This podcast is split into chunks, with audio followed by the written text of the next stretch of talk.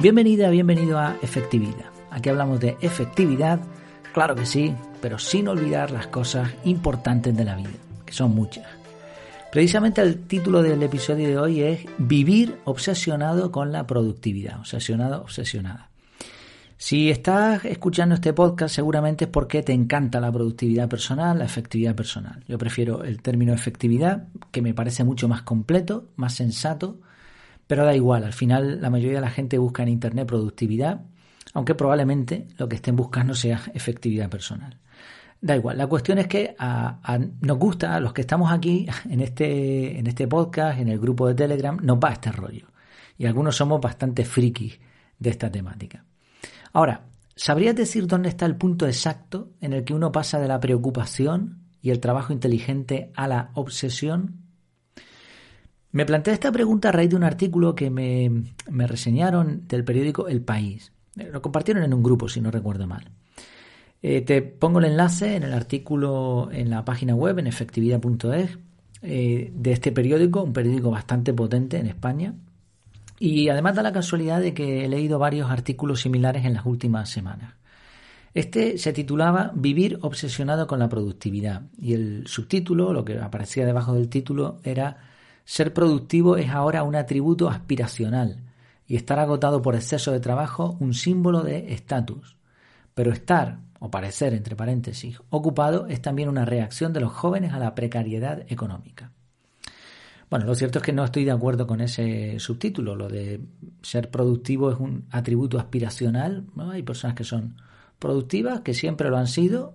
En todas las épocas de la historia ha habido personas más o menos productivas. Es cierto que con la industrialización vino ese agotamiento por exceso de trabajo como un símbolo de estatus, pero no estamos viviendo en esa época. Ahora mismo no, vamos, yo creo que eso pasó a la historia ya hace unos cuantos años. Ahora el estar 40 horas trabajando, bueno, 40 no, yo que sé, 15, 16 horas al día trabajando, no, ya sabemos que no es efectivo y la mayoría de los países europeos, por ejemplo, no trabajan de esta manera no, sé de dónde ha sacado esa generalización, pero creo que no, no es acertado. Pero bueno, dice después la de la reacción de los jóvenes, vale, vamos a ir entrando en materia. Eh, la cuestión es que eché un vistazo a los siguientes párrafos a ver si me podían aportar algo. Siempre voy buscando eh, artículos o libros que me, que me, aporten algo en esta temática, ¿no? que pueda aprender algo, algo nuevo, algo diferente, que sume en vez de que reste. Y pensé que este artículo podría ser así. Bueno, aunque ya viendo el título. La cuestión es que está lleno de. El artículo está lleno de frases coloridas, muy rimbombantes, pero con poco sentido y con afirmaciones muy alejadas de lo que yo creo que es efectividad personal y de lo que creo que se está enseñando ahora mismo como efectividad seria, efectividad personal que nos lleve a vivir mejor. al principio del artículo se cita a una influencer llamada Amy Landino, la califica como planner planner de, por el calendario y reina del pomodoro. Y de forma irónica, el artículo dice sobre su metodología. Una especie de horror vacui salpicado por alarmas varias y que debe conducirlos al nuevo nirvana, la productividad. Me hace mucha gracia estas frasecitas también hechas con, con ese toque irónico, pero ya digo, bastante alejadas de la realidad. No conozco a fondo el trabajo de Amy Landino, estuve viendo algunos vídeos, pero sí sé que desde hace mucho tiempo los expertos serios en productividad aconsejan desactivar las alarmas y las notificaciones. Y creo que este es un punto, uno de los, de los puntos en común más, más, que hay más consenso, por decirlo así, entre todos los expertos en efectividad personal. ¿Por qué? Porque las alarmas y las notificaciones te cortan, cortan el proceso, son interrupciones ajenas que no podemos controlar. Y ya sabemos que nuestro cerebro tarda un tiempo en reconectar con la tarea que estaba realizando. Entonces, no entiendo eso de salpicado por alarmas varias. Creo que no, que no es lo que explica Amy Landino, pero, pero no es lo que, de, sin ninguna duda, no es lo que la mayoría de las metodologías explican. En cuanto a la técnica Pomodoro, también sabemos, la ciencia sabe que el cerebro se agota fácilmente y por eso es interesante utilizar tiempos en donde somos nosotros los que interrumpimos a posta para poder darle un pequeño descanso al cerebro. De esta manera, esas, esas paradas, esas reconexiones están totalmente controladas con unos tiempos adecuados y son cosas que hacemos nosotros, ¿no? O sea, que nadie nos está interrumpiendo de forma ajena. Quizá Pomodoro se ha quedado un poco eh, obsoleto, pero sigue habiendo variantes muy interesantes que funcionan. Lo cierto es que funcionan bastante bien. Entonces, horror vacui o trabajo bien hecho gracias a estar concentrado. Alarmas varias o interrupciones controladas. Productividad como nirvana o productividad como forma de hacer las cosas bien. No sé, ya digo, frases rimbombantes, pero atacan algo sin, sin tener demasiada, demasiada base. El artículo continúa citando a otra influencer y dice sobre sus seguidores lo siguiente. En su ingenuidad han conseguido idealizar la productividad y el agotamiento. Prestan tanta atención a coordinar los colores de sus calendarios y notas como a cumplir a rajatabla con las actividades programadas. Trabajar los enaltece y presumir de cansancio tras 15 horas de autoexplotación los hace sentirse semidioses de la meritocracia. Bueno, el problema que veo aquí en esta frase y en muchas otras que vienen en el artículo es que se mezclan mm, opciones que no tienen por qué ir juntas. Productividad y agotamiento, por ejemplo. Pues no tiene por qué ser así. Desde luego no es de lo que yo hablo. Y no es lo que aplico en mi vida. Yo procuro tener los fines de semana libres, no trabajar más de las horas efectivas, que no son las ocho horas laborables, y disfrutar de buenos momentos con mi familia y amigos, además de atender diferentes áreas más allá de la, laboral. Así que no es hacer más, sino hacerlo mejor para poder tener más tiempo para las cosas que nos gustan. Mm, hay bastantes ideas más con las que no estoy de acuerdo, tampoco me quiero extender, ¿no? Eso de eh, prestar tanta atención a coordinar los colores de sus calendarios y notas. Eh, bueno, la planificación es necesaria, ¿no? Sin excesos, como vamos a ver a continuación. Cumplir a rajatabla con las actividades programadas, en la medida de lo posible. Yo tengo una metodología que incluye eh, time blocking, incluye bloques de tiempo y, bueno, se cumplen cuando se pueden y para eso planificas, para poner, programarlos de tal manera que puedas realizarlos. Si no, ¿qué sentido tiene, no? Y después eso, ¿no? 15 horas de autoexplotación. Eso no es la efectividad de la que estamos hablando y, y escucho bastantes contenidos en español y leo bastantes blogs en inglés también y libros y no es lo que se está hablando, ni muchísimo menos creo que, este, este enfoque, no sé, no sé de dónde lo habrá sacado, pero no, no tiene nada que ver con lo que se está hablando en efectividad personal en la actualidad. Y la última frase, ¿no? Sentirse semidioses de la meritocracia. ¿Hay algo malo en la meritocracia? ¿En avanzar en la sociedad, en los diferentes eh, estamentos gracias a méritos? Mejor eso, ¿no? Que la dedocracia u otras técnicas bastante, bastante peores, ¿no? Bueno, te animo a echarle un vistazo al artículo a ver qué te parece a ti. Yo la, sensación que tengo es que incluso en periódicos tan potentes como puede ser este, inundados por cierto de, banners, de publicidad por todos sitios y ahora encima que te quieren cobrar cuando no lo habían hecho antes viendo que, sus contenidos tampoco están teniendo tanto éxito. ¿no?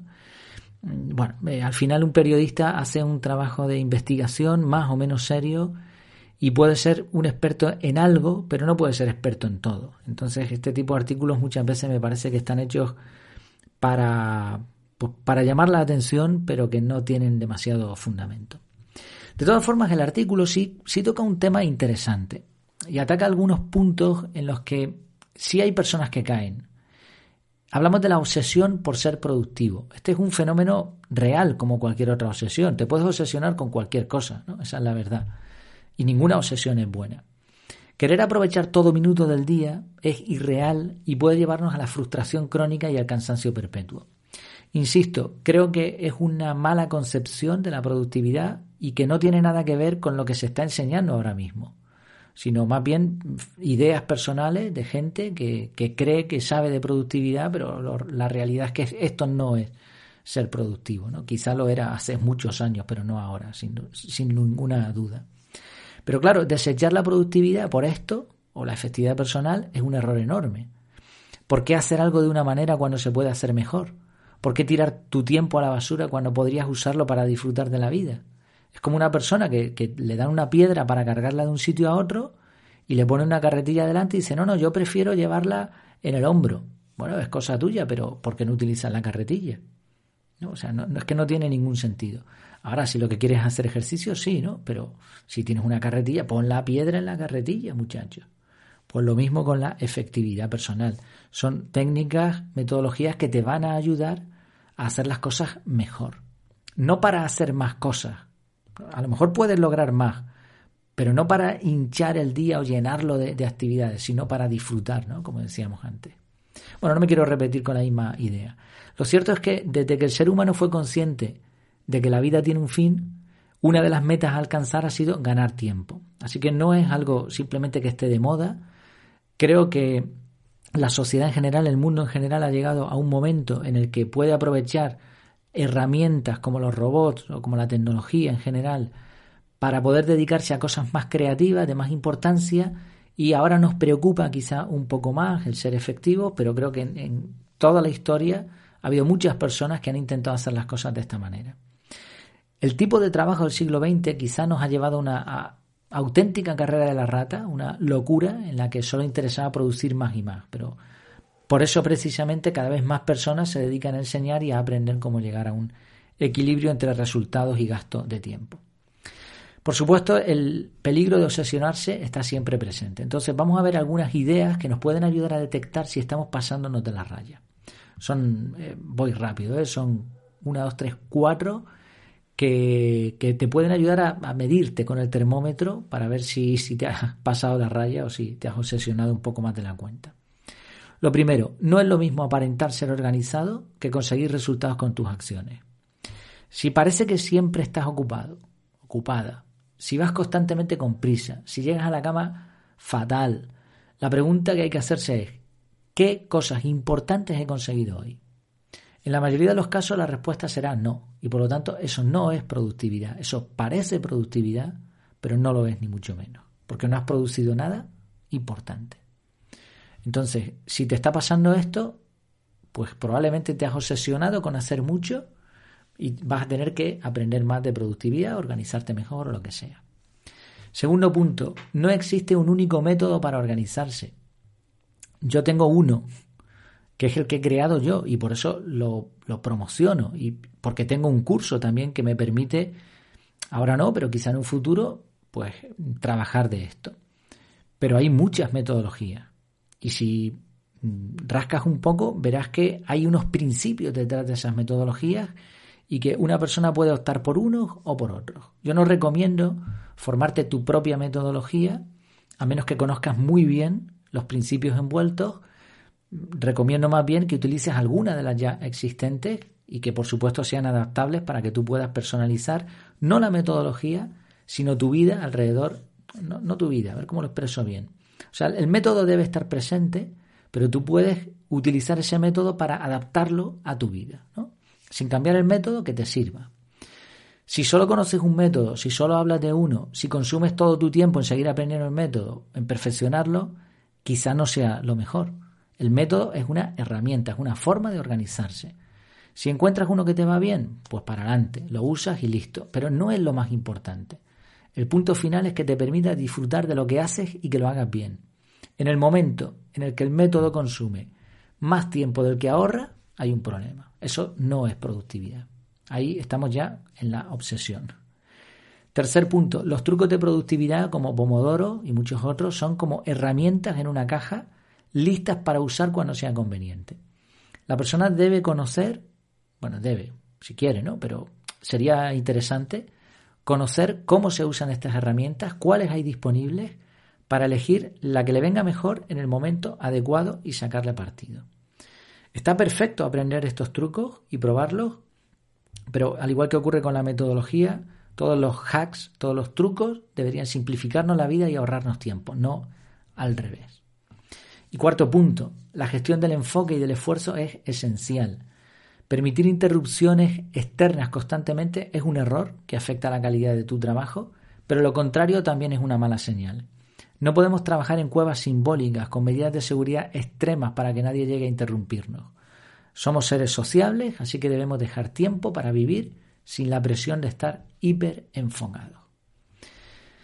Si en alguno de estos puntos vemos que estamos fallando, quizás estamos ahí ¿no? en la raya de la obsesión. Obviamente para gustos hay colores y tampoco veo nada malo en que a alguien le guste esta temática, como el que le gusta tocar el piano, la Fórmula 1 o cantar, lo que sea. Hay eso, hay gustos de todo tipo. A mí me gusta esta temática y la disfruto muchísimo.